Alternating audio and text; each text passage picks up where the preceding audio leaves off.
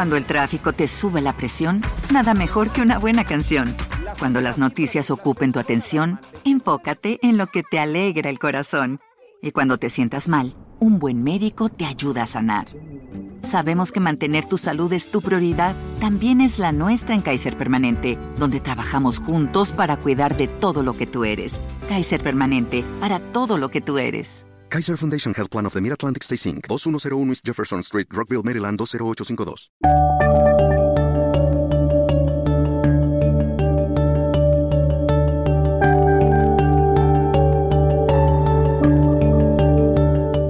Bienvenidos a Lactando, capítulo 31 del 12 de mayo de 2017.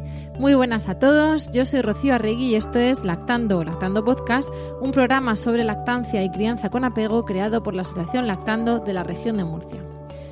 Hoy llevamos nuestro podcast a, la tertulia máxima, donde estamos cinco compañeras y, Mayalen, la hija de una de las vocales, de Verónica, y tenemos un montón de cosas que contaros, pero antes de nada vamos a pedir disculpas porque hicimos involuntariamente en abril un mutis por el foro. Aquí en abril pues tenemos fiestas y una cosa lleva a la otra y a problemas de agenda con una invitada que teníamos que nos iba a hablar de cosas muy interesantes y eso hizo pues que os dejásemos un poco con la intriga de ver qué os contaríamos ese mes. Lo hemos pasado este mes, vamos a abordar un tema interesantísimo y ya vendrá esa invitada y os diremos quién es y qué hace. De momento, hoy con promesa de bizcocho, café y té, abordamos un tema precisamente entre muchas, y por eso somos cinco, para quitarle hierro al asunto, porque es una de las cosas que más nos consultan, aparte del agarre de los primeros días, y porque pues eh, a veces duele mucho, a veces es como muy desmotivador y muy frustrante y venimos eso, a hacerlo en forma de coloquio, de charla, a que la nena por aquí se la oiga pues hablar o llorar, que para eso esto es un podcast de lactancia. Y en fin, a contaros lo que sabemos sobre un tema muy polémico que es la mastitis. Os hemos contado precisamente que lo queremos abordar de esta manera, aunque ya hicimos una mención a la mastitis en el podcast 17, eh, si no nos equivocamos, que se llama Me duele el pecho. Pero en todo caso, además de animaros a que lo busquéis, lo que vamos a hacer hoy es abordar este tema en cuanto a qué es exactamente la mastitis, pero no la que de la que hablábamos así más evidente, sino una mastitis que tenemos ahí más oculta, la llamada mastitis subaguda o mastitis subclínica. No nos vamos a perder en términos médicos, pero sí en que mis compañeras y yo contemos un poco qué es lo que pasa cuando uno la tiene, qué es lo que hay que hacer, qué casos nos hemos encontrado y, en fin, para eso, sin más dilación, os presento porque esto no es mi podcast, esto es el de todas. Y aquí tengo a mis compañeras. Esmeralda, hola. Hola, buenas tardes. A Verónica, buenas tardes. Hola, buenas tardes. A Raquel, si se acerca al micro. Hola, buenas tardes. Y a Amparo, buenas tardes, Amparo. Hola, buenas tardes. Bueno, pues con, todas ellas vamos a, empezar a hablaros de, de, la mastitis, de las últimas, del último estudio que se publicó, incluso de la guía de la estancia materna que se ha publicado para sanitarios hace poco. En fin, a contaros en qué consiste. Eh, ¿Cómo empezamos hablando? Porque claro, decíamos mastitis y vendrá a la cabeza lo primero de todo, pues de la que ya hablamos, ¿no? La de el pecho rojo, duro, turgente, mm, quizá un poco incluso de plétora mamaria, como un poco hecho una piedra a veces, y con la amenaza de mm, tienes que destetar, tienes que dejar de dar de mamar de ese pecho, vete al hospital y que te manden además el aumentine, ¿no? Y claro, esa es la mastitis, digamos, que incluso da fiebre a la madre, la sensación de mal cuerpo, de gripe. ¿De qué estamos hablando ahí? ¿Esa mastitis cuál es? Esmeralda, que tengo con ganas de hablar. Hombre, eh, esa mastitis tiene toda la pinta de ser una mastitis clínica, una mastitis aguda. Mm, esa es la mastitis más conocida, por así decirlo, y la más temida también por, por la mayoría de las mujeres que, que han sido madres, porque mm, siempre se ha asociado esa, esa patología, esa enfermedad, a tener que dejar eh, de dar el pecho, sobre todo debido, yo creo, que a una mala comunicación de, por parte del sanitario hacia, hacia lo que es la madre, que no ha sabido enfocar convenientemente el tema. Y para mejor muestra, pues deciros que muchas veces las mamás que vienen a nuestras reuniones pues expresan una serie de miedos, una serie de temores y que por más que terminamos, repasamos una y otra vez cuáles son los síntomas que tienen que empezar a, a detectar para ponerles remedio para que no se vayan a más, pues es una pregunta eh, recurrente que vuelve una y otra vez y que las mamás necesitan ser reafirmadas en, en saber que realmente la, la domina. Porque no sé, hay mucho falso mito, ¿no? Uy, que no tengas una mastitis. Mi cuñada tuvo una mastitis, mi prima tuvo una mastitis, le tuvieron que vender al pecho y le tuvieron que hacer no sé qué.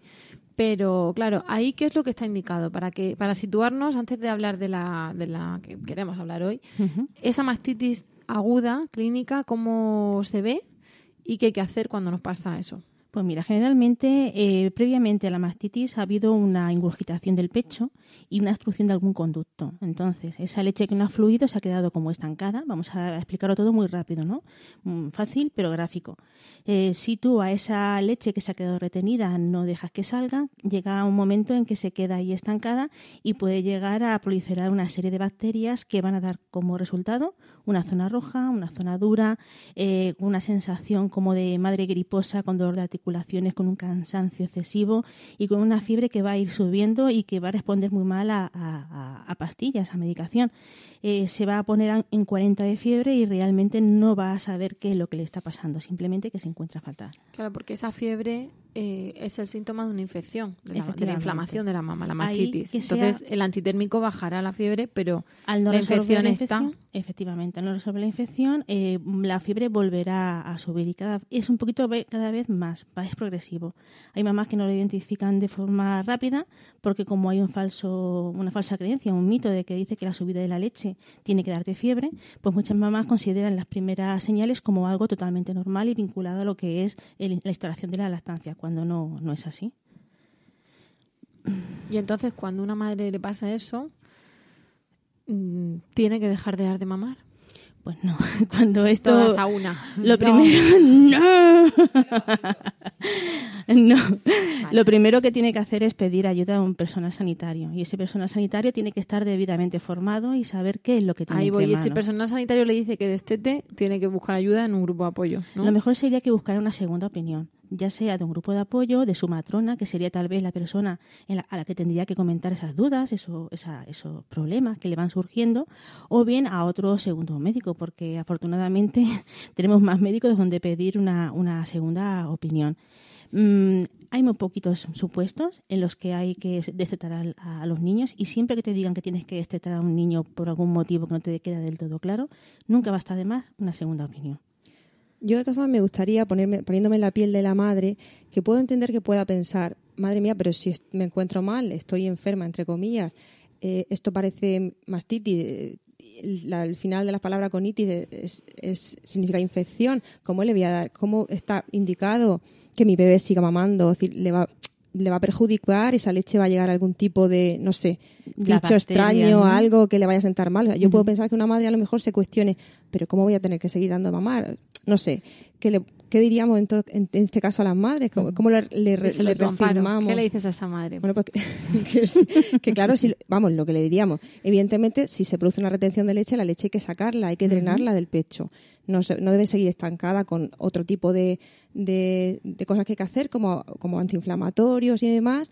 Yo creo que, que, bueno, esa madre tiene que estar tranquila, que puede seguir mamando a su bebé, pero que puedo entender que a una madre le cueste entender eh, Efectivamente. que, tiene que seguir mamando ese bebé. Porque todavía también hay una especie de creencia de que tú le puedes pegar la infección al niño a través de tu leche. Claro, claro, por eso lo Por, eso, si tú crees eso, o la sensación que te da, pero por el sentido común ese de cómo voy a darle a chupar de aquí que tengo una infección, y encima te dicen que este test te suena lógico. Claro, claro, por eso es fácil que, que la madre destete si no recibe las indicaciones adecuadas. Pero ya no me quedo ahí. Tú imagínate que al final la mamá decide destetar, pero es que no es la primera vez que nos encontramos como grupo de apoyo a mamás que han destetado y que no se les ha indicado que ese pecho debe vaciarse.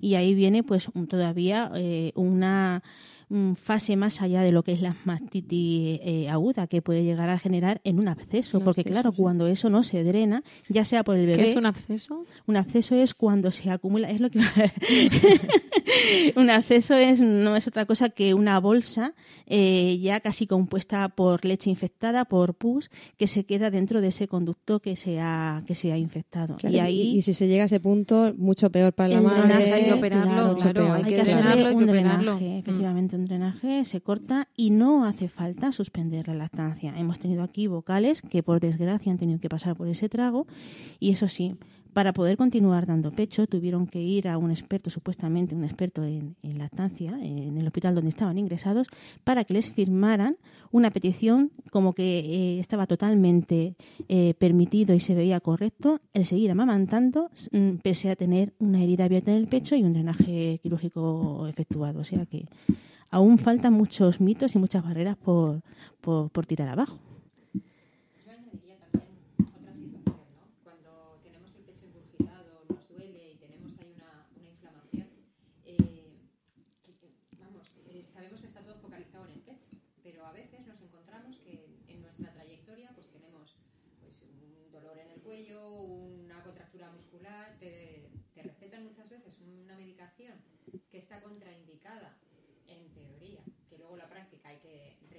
remitirnos realmente a, a, ver si es incompatible o no. Y dice, no, no, tienes que dejar de dar el pecho. Pero claro, como decía Esmeralda, si no hemos producido un vaciado correcto antes de dejar de dar ese pecho, estamos facilitando que haya una ingurgitación provocada simplemente por no colocarnos al bebé o por no colocar a un sacaleches para hacer esa extracción de leche que ha quedado, que ha quedado ahí. Así que desde aquí os remitimos a que miréis siempre que os, digan está contraindicado con la lactancia. Pues para eso tenemos una página estupenda, eh, e-lactancia.org, donde aparece la compatibilidad de los medicamentos con, con la lactancia, para que de tomar una medida drástica, pues veamos si hay otras posibles soluciones y otras alternativas. Sí, porque a los miedos a la madre, aparte del miedo al se tiene que tomar mi leche, que en teoría hay aquí una infección, es el miedo. Además, yo me tengo que medicar y mi hijo, ¿qué va a pasar? ¿no? Por eso está bien lo que ha subrayado Verónica, porque claro. hay, el miedo viene por, por, dos días. Esa página web que es recomendada por la Asociación Española de Pediatría, no lo olvidemos, que no es una página extraña, una página que no esté respaldada por profesionales en la salud con bastante saber en, esta, en este campo, eh, es una estupenda herramienta, como hemos dicho, para que ese médico, que a lo mejor está un poco reticente o que no termina de, creer que, que vaya a poder ayudar a esa madre, pueda consultar con un igual, porque esa página está regida también por médicos y por científicos cualificados, cuál es el tratamiento de elección porque además, si el antibiótico que él tiene en mente eh, es resistente, como ya veremos un poquito más adelante lo que significa resistente y tal, eh, a esa bacteria que está causando el problema, siempre le va a dar una opción terapéutica. Le va a dar, eh, compatible con la lactancia, el nombre de otro principio activo que sí que le va a poder ayudar a tratar ese cuadro. Así que mm, importante. es maravillosa. Es importante y es importante que los médicos consulten sus dudas los médicos mm, son eh, estudian mucho, hay muchos campos abiertos. Es normal que a veces se queden un poquito desfasados en algunas cosas. Es normal que si eres joven lo conozcas y es normal que si eres mayor que te quedes un poquito atrás. Pero lo que sí que sería buena idea es que una vez que te dan una pista, eh, trataras mm, de buscar el porqué de esas cosas. Esta mañana estaba hablando yo con una mamá referente a esa duda su médico de cabecera se mostraba abierto, entonces le he comentado eso, que si él, ella veía a ese médico receptivo, no se mm, que hiciera a pie a linkar una serie de estudios que están publicados desde hace poquito y donde ese profesional en la salud se va a poder eh, informar y de esta manera verá que realmente las cosas han cambiado y que puede de esta manera también ayudar a muchísimas más madres. Claro. En fin, el saber da poder, ¿no? Siempre lo hemos lugar. y, y, estabais hablando y estábamos hablando de la, la mastitis clínica, la que la mamá puede identificar con cuatro o cinco síntomas que habéis comentado, pero luego también habéis hablado, estamos hablando de, otra, de otro tipo de mastitis, ¿no? Como más difícil de identificar. Que aquí, entre las que estamos, hay alguna que... Cuando el tráfico te sube la presión, nada mejor que una buena canción. Cuando las noticias ocupen tu atención, enfócate en lo que te alegra el corazón. Y cuando te sientas mal, un buen médico te ayuda a sanar. Sabemos que mantener tu salud es tu prioridad, también es la nuestra en Kaiser Permanente, donde trabajamos juntos para cuidar de todo lo que tú eres. Kaiser Permanente, para todo lo que tú eres. Kaiser Foundation Health Plan of the Mid-Atlantic Stay Inc., 2101 East Jefferson Street, Rockville, Maryland 20852. ¿Te preocupas por tu familia? Entonces, ¿por qué darles solo huevos ordinarios cuando pueden disfrutar de lo mejor? Eggland's Best, los únicos huevos con ese delicioso sabor fresco de granja, además de la mejor nutrición, como 6 veces más vitamina D, 10 veces más vitamina E y 25% menos de grasa saturada que los huevos regulares, además de muchos otros nutrientes importantes. Así que, dales los mejores huevos. Eggland's Best. Mejor sabor, mejor nutrición, mejores huevos. Por suerte o por desgracia, No la han sufrido eh, una vez y otra vez y otra No sé vez. por qué decís eso. Qué cosas. Pues danos unas pinceladas generales para que las, los- las oyentes puedan entender de lo que se trata y ahora abrimos el Pero debate. es que insisto en que no sé, porque me decís a mí que diga nada. Bueno, pues para las oyentes es que lamentablemente a veces pues eh, nuestras vocales, pero vamos, me pasa a mí, le pasa a mucha gente, eh, lo decimos mucho, la que viene a una reunión de lactando es porque tiene un problema y no significa quedar teta de problemas, sino que la que no tiene problemas lo normal es que se quede en su casa o que se vaya de paseo. Entonces, claro, al final, pues bien por dar lo que tú has recibido, bien porque no le pase a otra. Mm, De hecho, ¿os acordáis de la entrevista a Amparo que el título era que no le pase a otra? Y por ese tipo de granito de arena, ¿no? Como, como Esmeralda hablaba de que vio un cartel lactando una farola, pues en fin, cada una de nuestras historias lleva un poco de, de esa motivación que nos ha llevado a estar enlactando. Y a veces, pues lamentablemente es tener mm, un máster en este tipo de cosas, ¿no? Un máster de la vida. Entonces, ¿qué ocurre? Pues que hay una gran desconocida para muchos todavía, por lo que decía Esmeralda, de que pues lamentablemente la madre lactante está ahí en un impasse entre la mujer gestante y el ginecólogo, el niño del pediatra, también la embarazada la matrona, es un poco raro ahí, y luego pues que a los médicos les enseña con el tiempo que tienen a ver al niño enfermo, ¿no? No cosas así. Bueno, la cuestión es que eh, a la madre le duele el pecho. Entonces, pues tienes que hacer la teta, tienes que hacer el pezón, a veces duele, tienes que adaptarte. La cuestión es que a la madre le duele el pecho, va a que la miren, eh, claro, no está el pecho enrojecido. Eh, a veces no tiene fiebre alta, a veces tiene dolor de cuerpo y articular, y a veces tiene décimas, y a veces tiene fiebre, y a veces no tiene ninguna de esas tres cosas, pero a la madre le duele el pecho. Entonces, pues, el, pues bueno, pues no tienes una mastitis. Claro, no tienes una mastitis aguda, no tienes una mastitis clínica normal, pero eh, con esas buenas intenciones, pues diagnostican nada, mm, mandan purelán para las grietas, mandan el triple ungüento que lleva corticoide, antifúngico y antiinflamatorio en pomada, una mezcla, que eso parece ser que está ya más que superado. Mandan ibuprofeno y a dar eh, pecho mordiéndote la lengua y cosas así, ¿no? Hemos escuchado en nuestra piel o en la piel de muchas madres que vienen desesperadicas, pues cosas así, mandan destetar, todo eso. ¿Qué es lo que ocurre? Pues que está la mastitis subclínica. La mastitis, eh, bueno, perdón, la mastitis subaguda. La mastitis subclínica diríamos que es que no da una clínica, pero tenemos un malestar o una ganancia de peso escasa en el bebé. Pero claro, eso al final, bueno, pues no vamos a meternos aquí en el podcast a hablar de eso porque muchas veces eh, parten de, hacen diagnóstico diferencial, digamos que es cuando nada funciona, quizá puede ser esto, pero claro, va por eliminación, por descarte. Nosotros hablamos de una mastitis muy frecuente y que apenas ha sido estudiada y que es la mastitis subaguda. Se llama subaguda porque no es la aguda, pero sin embargo sí da síntomas. Eh, esa mastitis, el principal síntoma que causa es dolor en la madre al amamantar. Ese dolor eh, se da cuando se engancha el bebé, pero sobre todo lo más característico es que se irradia hacia la axila. No suele doler, digamos, hacia el canalillo, sino hacia las axilas. Y como muchas veces hemos contado que somos estupendas y que a los cinco minutos de dejar de mamar se pone la leche en pista de salida para preparar una nueva toma que pueda haber, a los cinco minutos ese dolor vuelve y de nuevo de la axila hacia el pezón. Vale, esa es, esa es la madre que aparece por la puerta de la consulta o de la reunión de lactando. A veces, además de dolor, hay agitamiento en el niño, agitación. Y a veces hay una escasa ganancia de peso. Entonces, ¿qué hacemos con eso? Bueno, a veces hay una grieta también en la punta del pezón. Eso dije es preguntar que, yo. Es que eso es lo que también iba, iba a decirte. Ah, Eh, pero a ¿qué fue veces la antes, grie- a el veces la huevo grieta o la gallina. Claro, no, estamos en, en qué es lo que entra, ¿no? Ahora Claro, vamos a ver, claro. porque a veces hay una grieta evidente, con lo cual nos encontramos con madre con dolor a amamantar, con niño con poca ganancia de peso y con una grieta súper evidente. Y otras veces el niño va justito, pero va cogiendo peso, no hay grieta, pero hay dolor a amamantar. Eso es lo que entra por la puerta del sitio de turno. ¿Qué hacemos?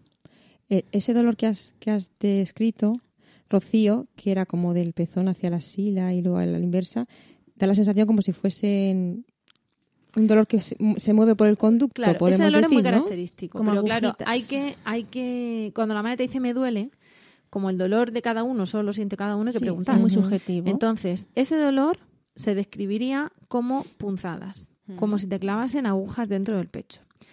Se describe como ardor.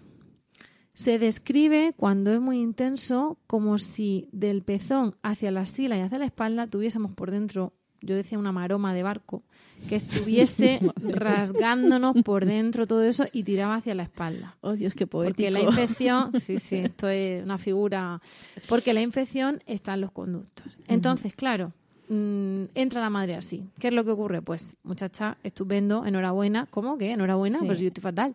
¿no? Enhorabuena porque ya hemos dado Ya. con la tecla. Tú me acabas de decir ese dolor y eso es una mastitis subaguda. Tú ¿Cómo? sabes ¿Qué? la cantidad de mamás que decirle sí, te creemos. Sabemos que qué es lo que puede pasar. De La ponerse a llorar en cuanto se lo dices. Decir sí es verdad. Es Y decir, ¿pero me crees? Sí, Es claro que te creo, ¿cómo no te voy a creer? Pero de verdad me creen. y llorar, y llorar y decir, pues bueno, lo primero que hay que hacer es reconocer que el dolor Sí. existe, vamos. Porque venido- Que no hay que hacer la de- que no hay que hacer pe- Vendría de otro sitio en la que le habrían dicho, en el que Claro. le habrían dicho Porque que- muchas no veces- neuróticas. ¿sabes? Si no te conocen ya de entrada lactando, han ido a su médico. Vamos a ver, no hay que contar casos personales, pero mm, yo voy a contar el mío.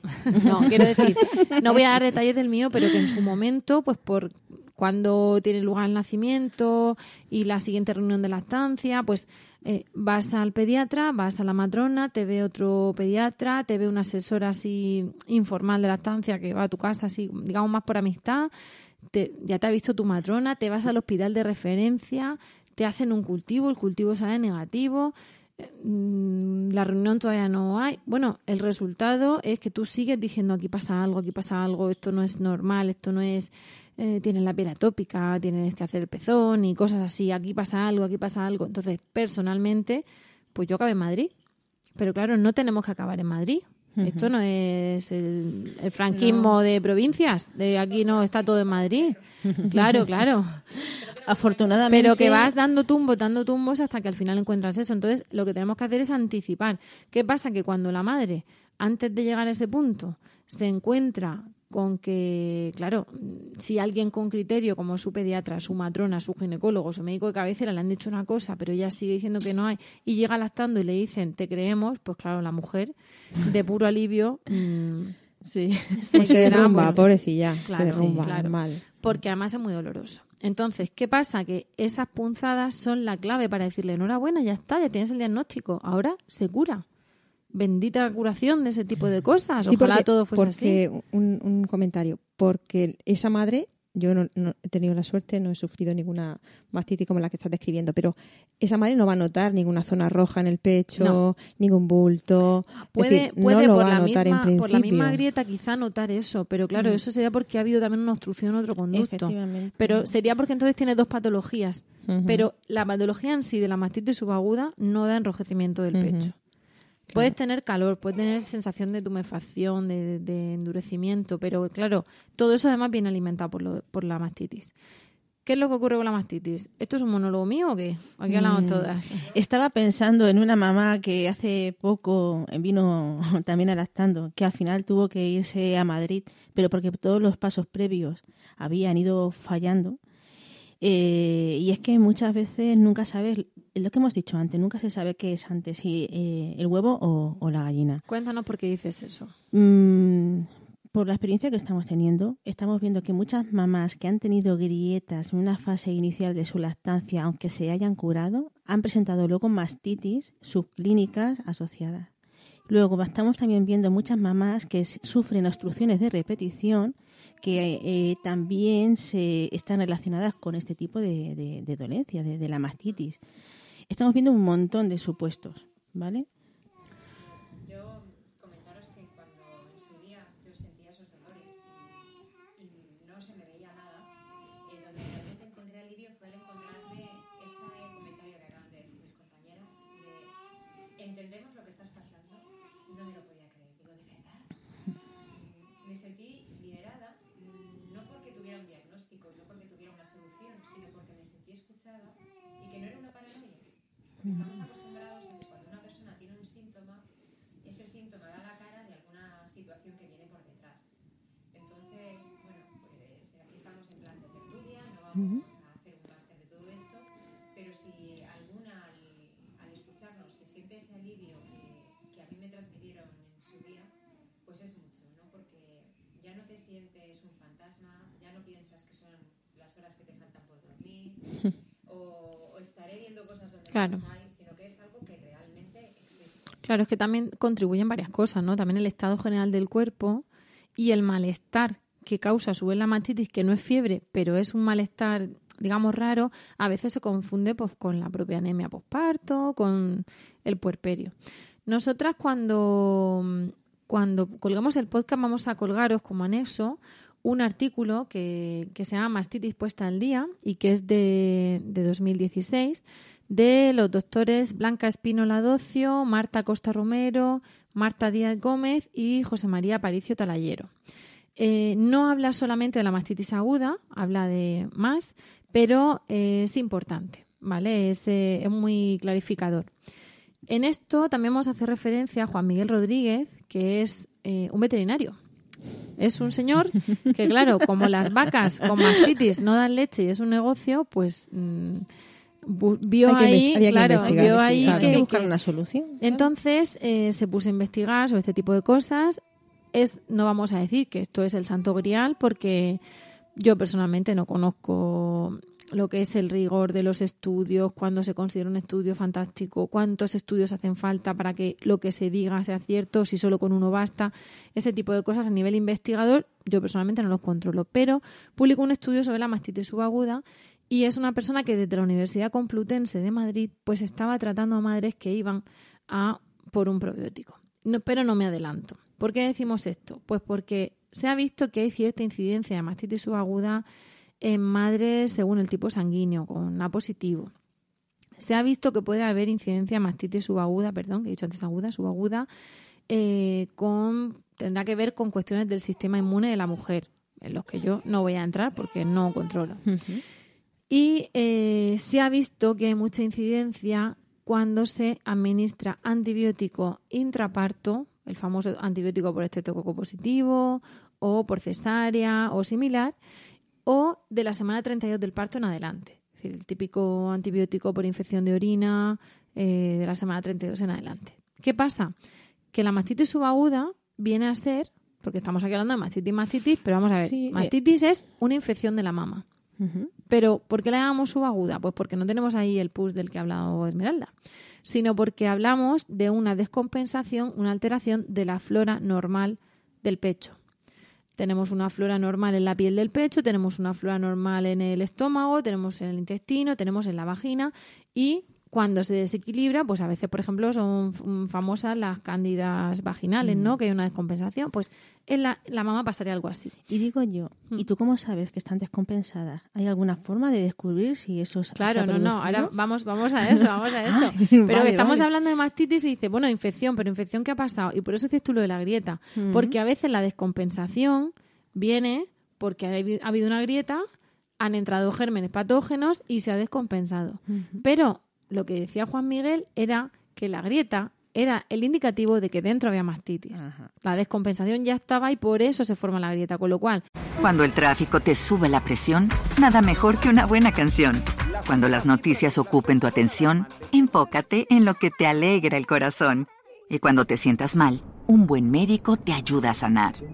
Sabemos que mantener tu salud es tu prioridad, también es la nuestra en Kaiser Permanente, donde trabajamos juntos para cuidar de todo lo que tú eres. Kaiser Permanente, para todo lo que tú eres. Kaiser Foundation Health Plan of the Mid-Atlantic Stay Inc., 2101 East Jefferson Street, Rockville, Maryland, 20852. ¿Te preocupas por tu familia? Entonces, ¿por qué darles solo huevos ordinarios cuando pueden disfrutar de lo mejor? Eggland's Best, los únicos huevos con ese delicioso sabor fresco de granja, además de la mejor nutrición, como 6 veces más vitamina D, 10 veces más vitamina E y 25% menos de grasa saturada que los huevos regulares, además de muchos otros nutrientes importantes. Así que, dales los mejores huevos. Eggland's Best. Mejor sabor, mejor nutrición, mejores huevos. Huevo, gallina, gallina, huevo. Eso la es. realidad es que hay descompensación en la flora, dolor en la mama y la mayor parte de las veces, por no decir todas, ha habido grieta. Mm, Y la una mayor parte de esas veces se ha mantenido la grieta, eh, pero en otras no, en otras se ha conseguido cerrar. Entonces, ¿qué ocurre con eso? Que esa descompensación lleva a que las bacterias eh, produzcan lo que llaman biofilms, que vienen a ser, en lenguaje coloquial, como si en los conductos hiciesen películas Mm, en la pared e hiciesen como muros que van estrechando la luz del conducto mamario, estrechando, digamos, el diámetro del, del conducto mamario. Entonces, y además van haciendo un biofilm, otro biofilm encima, otro biofilm encima. ¿Y qué ocurre?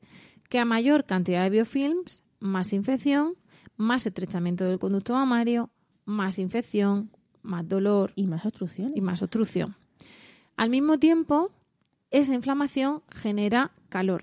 Con lo cual, si ya están bien los gérmenes a 37 grados y pico, y con glucosa y lactosa y tal y cual, Fiesta, pues con más fiesta. calor, mucho más y más se reproducen y más biofilms hacen. Y entonces genera más inflamación. Y a más inflamación, de nuevo, más ambiente propicio. Entonces, te metes en un círculo vicioso que genera que esas bacterias proliferen a una velocidad asombrosa. Perdona que te interrumpa. No me interrumpes. es que esto no es solo mío, yo no soy es mi una cortijo. mamá, te estoy escuchando y digo, vamos a ver. Pero sí, por lo poco que yo sé, o sea, bichitos y bacterias hay por el cuerpo a, Yo te digo una cosa, todo lo que estamos contando es para decir algo después que tiene relación. Cuéntame Vale. qué dice esa mamá. No, no, que esa mamá se está preguntando. Pero sí, lo normal es que haya bichitos ahí en la leche y demás. Claro. ¿Cómo es que Estamos hablando Vale, de una descompensación. Vale, Imagínate vale, que en números redondos tú tienes que tener que tener mil y mil y resulta que te tengo, te tengo que poner 100 ahí, te tengo que llevar a 800 que tú me lo expliques. Claro, no, no, estamos, tenemos que decirle a una madre, mira, no estás loca, lo primero. Lo segundo, tienes una mastitis, pero bueno, pero una mastitis, si yo no tengo el pecho así, no, una mastitis de este tipo. ¿Y qué pasa? Que es una infección. ¿Pero cómo? ¿Por qué? Por una descompensación. Porque Entonces, hay por un eso ejército que lleva, que un ejército, yo lo visualizo así. Hay un ejército más fuerte que otro. Efectivamente. Podemos, podemos y la entonces invaden lo- la zona del otro. Ah, amigo, Por eso decimos vaya. que a veces llega el antibiótico en el parto, el de la infección de orina, y arrambla con todo. Mm. Entonces los que estaban ahí malos dicen, pero si ya tengo el terreno libre, y ocupan la zona. Ajá. Y ahí es donde empieza Ah. la descompensación. ¿Y son bacterias, son bichitos raros, raros, extraños, mm, fuera de lugar? Son de muchos tipos. Hay algunos que yo personalmente cuando los he visto en los cultivos he alucinado porque no los conocía, pero claro, no es mi profesión. No. Pero lo normal, lo normal es que sean estreptococos epidermidis, aureus y eh, y viridians.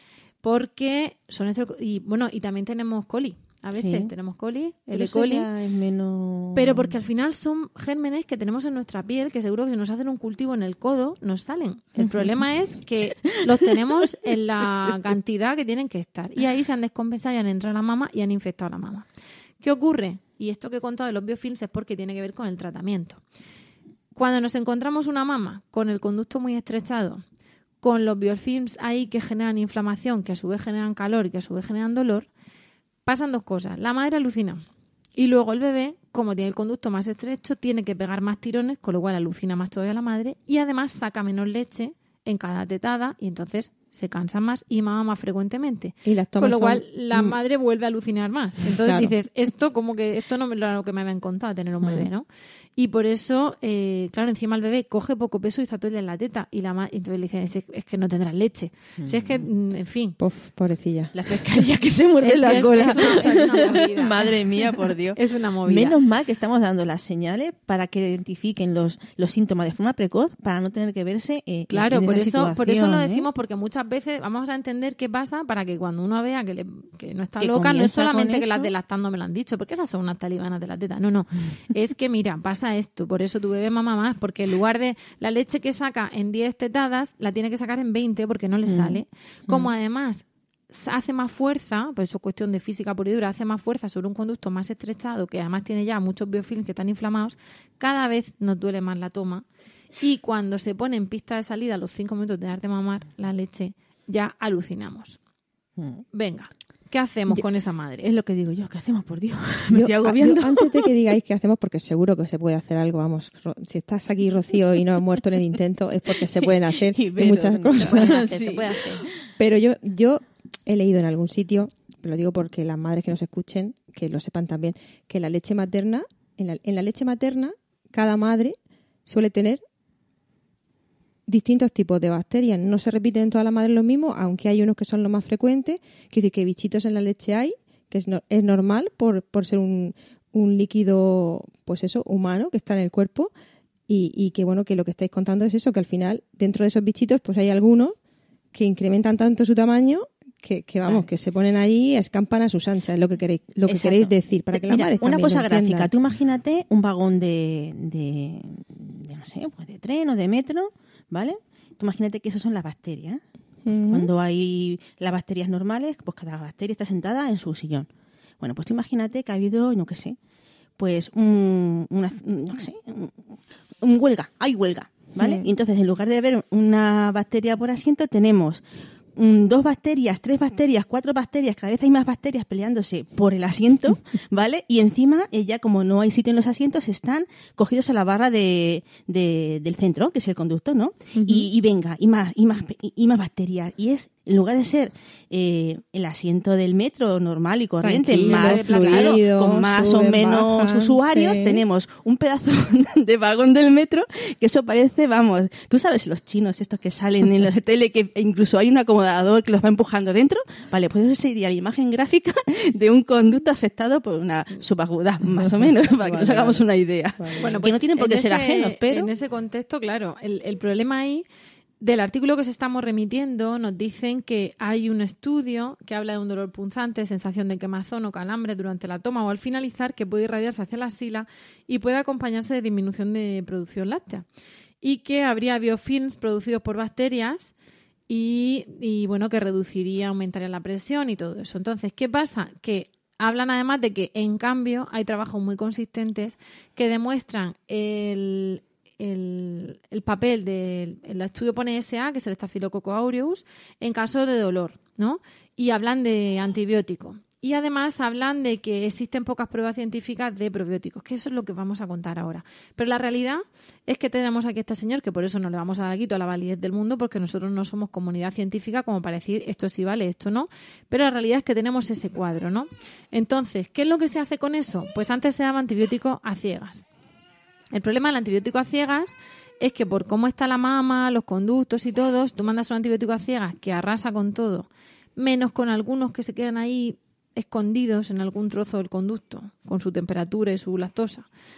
Y además, mm, que encima son resistentes al antibiótico, lo que hacen es que proliferan mucho más porque les acaban de volver a dejar el campo abierto, el campo libre, el vagón entero del tren para ellas.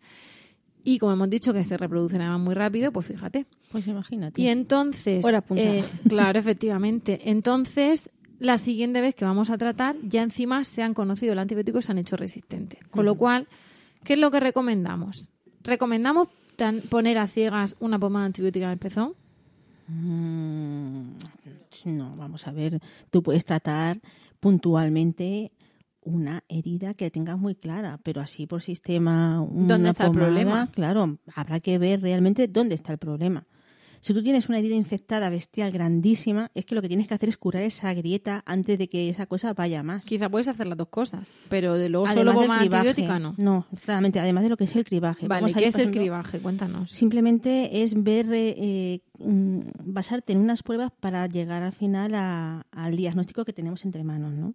Generalmente, si tú ¿Qué ves pruebas son esas? un, eh, si tú ves un pezón que no está demasiado dañado, tú no tienes por qué aplicar nada ahí, pero tienes que ver mediante un cultivo a ver si esas bacterias están descontroladas o no lo están. Un cultivo de leche, eh, se puede hacer perfectamente, aunque hay muchos profesionales en la salud que se quedan muy sorprendidos cuando una mamá le pide un Hmm. cultivo de leche y creen que eso no se puede hacer. La verdad es que sí existe, es un fluido biológico más y tiene que ser tratado pues Claro. de una manera un poco distinta, porque la concentración de bichitos en leche no es igual que la concentración de bichos, bichitos en sangre, pero Claro, bueno, tienes que ver un centro de referencia que te haga que sepas que hacen cultivos. y hay que saber pedir bien el cultivo entre comillas. Ahí está. ¿Cómo tomarse el cultivo? Ya lo hemos explicado en otro podcast. Así que, por favor, haced los deberes, iros a otro podcast y lo miráis, que no estamos aquí para repetir. Con lo que nos, para lo que nos pagan, no estamos aquí para repetir.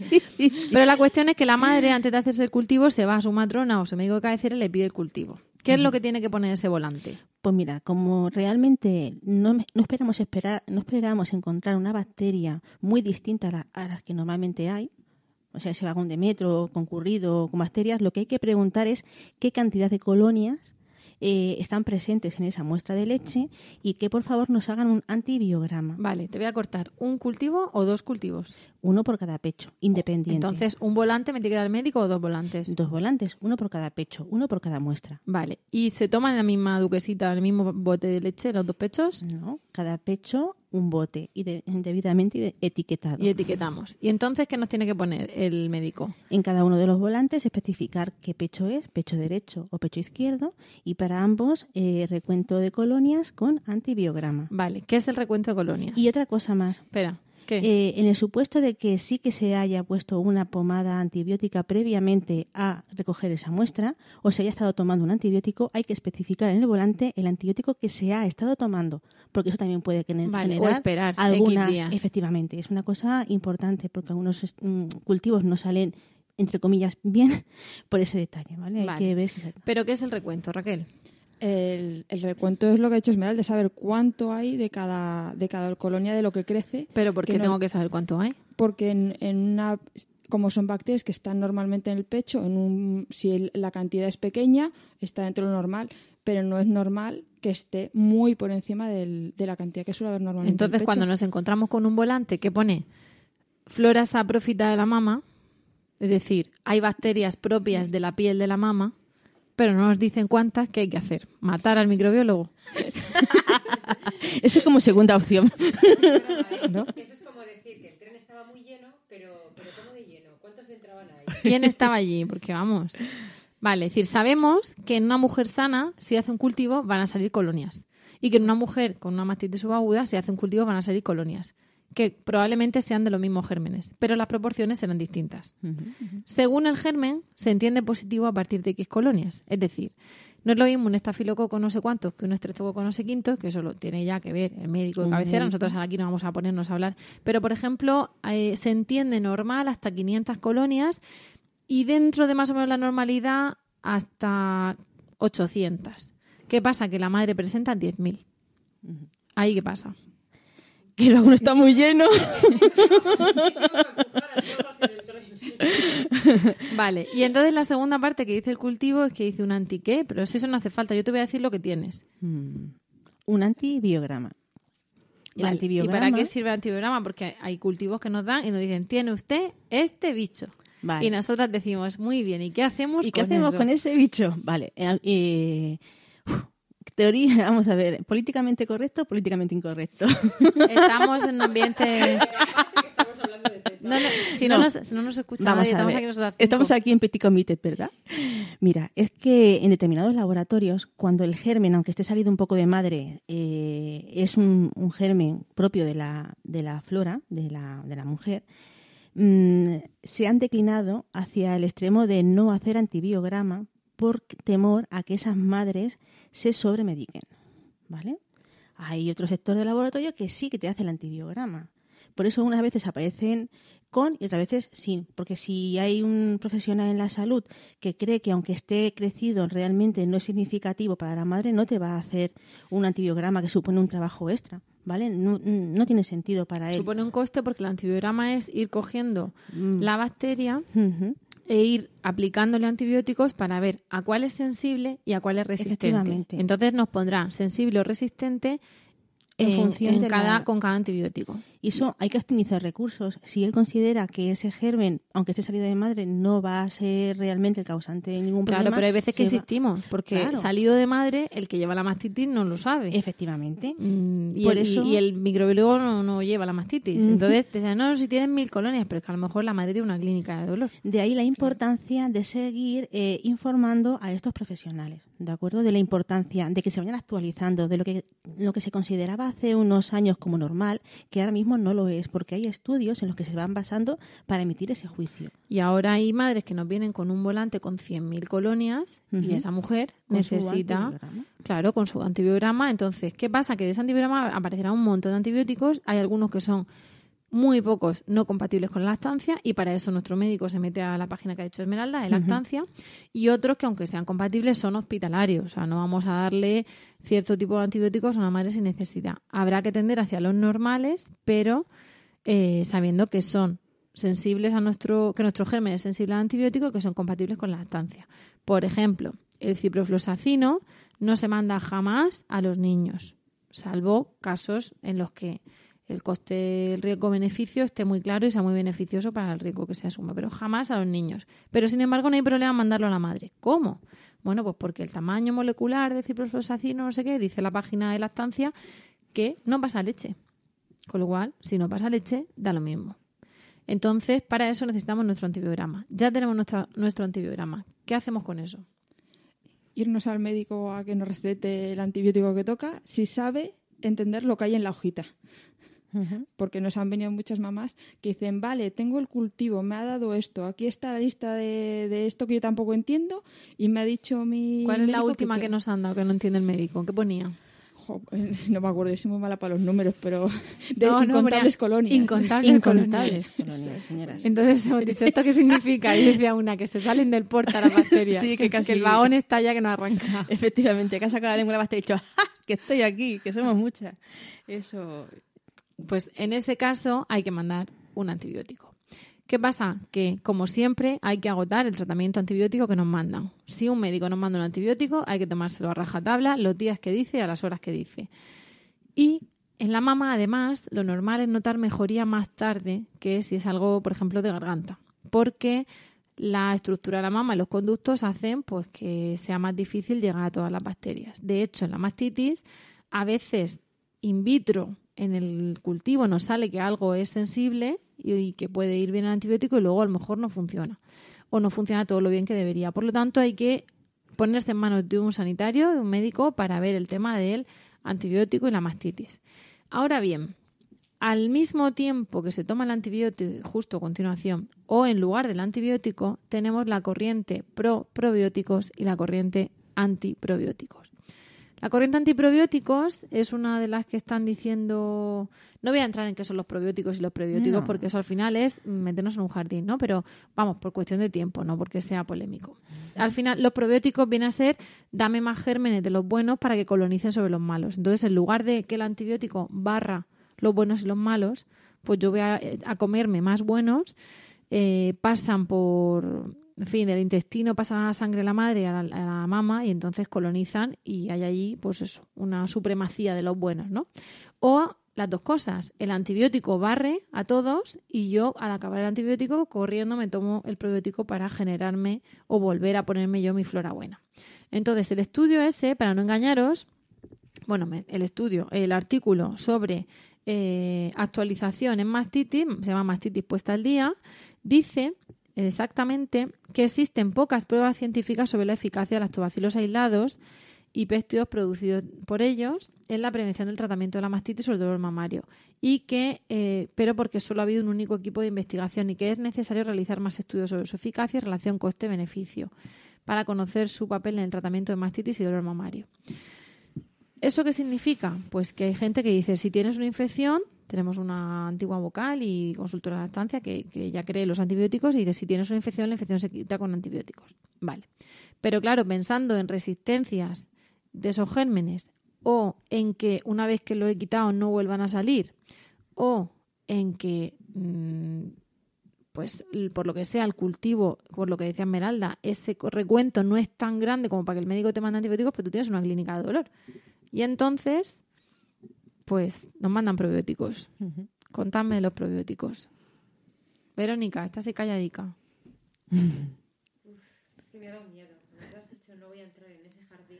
No, no, pero no, en qué es probiótico, prebiótico, pero bueno, las madres vienen a nuestras reuniones y les de- lo primero, nosotras no somos sanitarias, nosotras no podemos recetar nada. Y el probiótico, teóricamente, no hay que recetarlo, pero tampoco decimos a todo el mundo que se tome los probióticos. Se supone que la persona sana no las necesita, no los necesita. Pero si se le dice, ve y que te manden tal y Más que mojarme en qué harían otros, puedo mojarme diciendo qué hice yo. Cuando una está muy desesperada y con mucho dolor, aparte del alivio que sientes cuando te escuchan, necesitaba también un alivio en mis síntomas. Y en ese momento, si me dicen que hacer el pino me aliviaba las tomas, pues yo hacía el pino, pero siete veces al día. Es cierto que... ¿Y te aliviaron los probióticos? a mí. Yo llegó un momento en que dije, ¿qué, qué riesgo-beneficio voy a tener? ¿Qué repercusiones voy a tener para que me vaya peor? Probé. Pero también es cierto que jugaba con mi salud y, y con mi dinero, no con la salud y con el dinero de otras madres. Entonces, a la espera de ese resultado y de ese antibiograma, pues como cada una tiene un umbral de un- del dolor muy particular, pues chica, no sé cómo decirlo, en el jardín todo lo que tú necesites para poder estar a gusto. Oye, ¿y cómo se toma un probiótico? Vamos a ver. Nosotros hablamos de un probiótico que el nombre comercial es lactanza, que no nos llevamos comisión, pero porque supone que es el que Juan Miguel Rodríguez pues lo remitió al laboratorio, lo patentaron o crearon algo, en fin, no sabemos ni tampoco, no da igual. Y se supone que el probiótico habla un estudio de tomar uno al día a la semana durante dos semanas y otro hablaba de tomar dos al día la primera semana y uno al día dos semanas más. En todo caso hablaban de tomar uno por la mañana y otro antes de dormir y Juan Miguel Rodríguez, lo- eh, este señor, este profesor, hablaba de que el, el ser antes de dormir era porque en la primera fase de sueño hay más intercambio de la ruta que llaman enteromamaria, es decir, de lo que cae al intestino, que pasa a leche, que pasa a la mama. Entonces, para que tuviera más efecto, el probiótico se tomaba antes de dormir. Vale, entonces si la mamá Con algo de lácteo, que Sí. puede ser de vaca, de oveja, de, de- de almendra, de soja, de lo que sea, que no esté muy caliente. Vale, vale, no, entonces lo digo porque si alguna mamá eh, opta por el probiótico, por lo menos que se lo tome bien. Claro, claro, Vale. claro. No hay que No- tomarlo con líquidos muy calientes y, y mejor con lácteo y antes de dormir. Y vale la leche de soja, dice, la leche de avena. Sí, sí, sí. Vale. Y vale yogur. Y vale yogur. de vigas. No, vamos a ver. Es que es una pregunta bastante frecuente Sí, y no sí, es la sí. primera vez que refieren las mamás en las reuniones que se están tomando un probiótico justo en la- en el desayuno. Entonces, pues si hace más efecto tomándolo por la noche y con ese simple Se gesto supone le va a que mejorar. cuando es uno al día es mejor, vamos, en su día, a mí me dijeron eh, de tú a tú, Sí. que mejor por la noche que haya más intercambio de la ruta enteromamaria. Entonces, pues si hay más intercambio, se supone que es más eficaz, no es que el otro no lo sea, es que es más eficaz. Claro, claro, estamos buscando el mayor beneficio en el menor tiempo posible. Claro. Entonces, se supone que esos probióticos, bien después del tratamiento antibiótico o bien de forma normal, quieren colonizar el exceso, quieren sacar aguantazos del vagón a los, a los que se han colado, ¿no? Sí, más o menos. chino que los mete a que no sabe de qué va lo del vagón de los, de los chinos, no. Nada, que rebobinen, que rebobinen. Nada, nada. Bueno, pues en general ahí tenemos esa, esa cuestión y, y es que mm, nos quedaríamos hablando más tiempo, pero el bizcocho no se espera y sobre todo que los minutos estos se nos comen. Eh, lo que hacemos es invitaros, bueno, por supuesto que nos pase, pero si os pasa, invitaros por favor a que cuanto antes vayáis a vuestro médico de cabecera, a vuestra matrona y a lactando, para que lactando o vuestro grupo de apoyo de vuestra ciudad os remitan a su vez os, y os digan eso, que no estáis locas y que es verdad que duele y que tiene solución. Oye, está diagnosticada y ya está. Entonces, no obstante, sabemos que es un tema polémico, os vamos a invitar a que os leáis el artículo de Mastitis Puesta al Día, porque, pues eso, mm, se dice que, mm, que en casos concretos está indicado el cultivo de leche con antibioterapia, eh, que a veces hay que hacer una buena exploración y anamnesis y revisar la técnica de la producción de leche, que no hay pruebas suficientes de la, hablan de la etiopatogenia, importancia de la mastitis subclínica o subagudas en las mujeres en cuanto al dolor y que no hay pruebas suficientes de la efectividad de relación coste-beneficio de los probióticos. Pero a día de hoy se está extendiendo el uso muchas veces mejor o favorable de un probiótico antes que de un antibiótico si no hay una clínica horrorosa y, una, y un recuento bacteriano horroroso. Cuando si lo hay, pues si mandan el antibiótico y lo que nosotros queremos después o nos gustaría es que después no colonice otra vez otra bacteria, sino intentar complementar el probiótico como, o sea, complementar el tratamiento antibiótico con eh, un par de semanitas de probiótico. Y yo, ante todo, también haría una última anotación muy breve. La mejor manera de cuidar a una mamá es intentar que por todos los medios que no sufra una mastitis aguda. La mejor manera de prevenirla, la que está en nuestras manos, es evitar las grietas, que es la puerta de entrada de, esa colonización de bacterias. Bueno, y una cosa que se nos ha olvidado, que es que se supone que el tratamiento de la mastitis es eso, es cultivo de leche con antibiótico o probiótico o antibiótico y probiótico. Pero, además, hemos hablado de los biofilms y la inflamación y todo eso. Hay que bajar esa inflamación para contribuir a que se ensanchen los conductos y entre bien antibiótico y además a que no esté ese ambiente de calor tan inflamado y tan propicio para que se sigan eh, multiplicando los gérmenes. Con lo cual se supone que el médico también os debe de mandar un antiinflamatorio como puede ser el ibuprofeno compatible con la lactancia os lo manda vuestro médico y lo receta vuestro médico, no lo tomáis vosotras por gusto. Y descanso de la madre, porque se requiere descanso, es una infección, es una enfermedad pasajera en la que afecta al cuerpo y tiene que descansar, y amamantamiento frecuente. Nunca interrumpir el amamantamiento. De hecho, está muy indicado para vaciar y para que esa proliferación de colonias, pues cuanto antes también sea arrastrada un poco por la leche mientras llega el antibiótico o el probiótico, mejor. Y dicho esto, pues con todas las cosas que os hemos contado, que vais a tener que escuchar esto un par de veces, pues tenemos que dejaros. Esto, menos mal que no era un monólogo, y tengo ya que beberme la jarra de agua.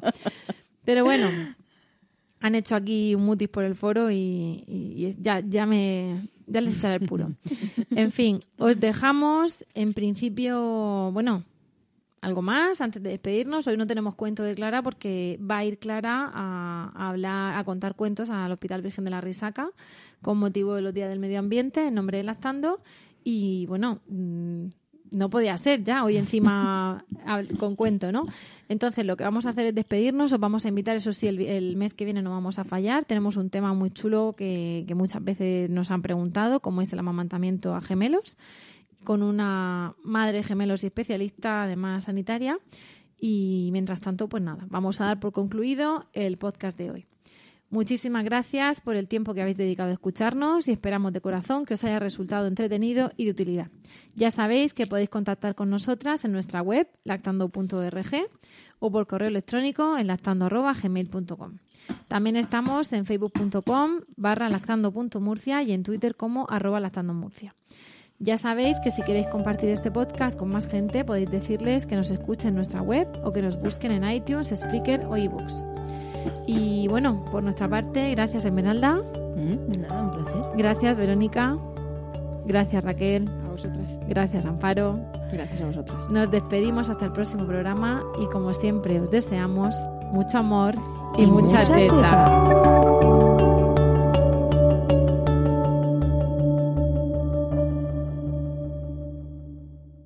Judy was boring. Hello. Then Judy discovered ChumbaCasino.com. It's my little escape. Now Judy's the life of the party. Oh, baby, mama's bringing home the bacon. Whoa, take it easy, Judy. The Chumba life is for everybody. So go to ChumbaCasino.com and play over 100 casino-style games. Join today and play for free for your chance to redeem some serious prizes. chumba ChumbaCasino.com. No purchase necessary. Void where prohibited by law. 18 plus terms and conditions apply. See website for details.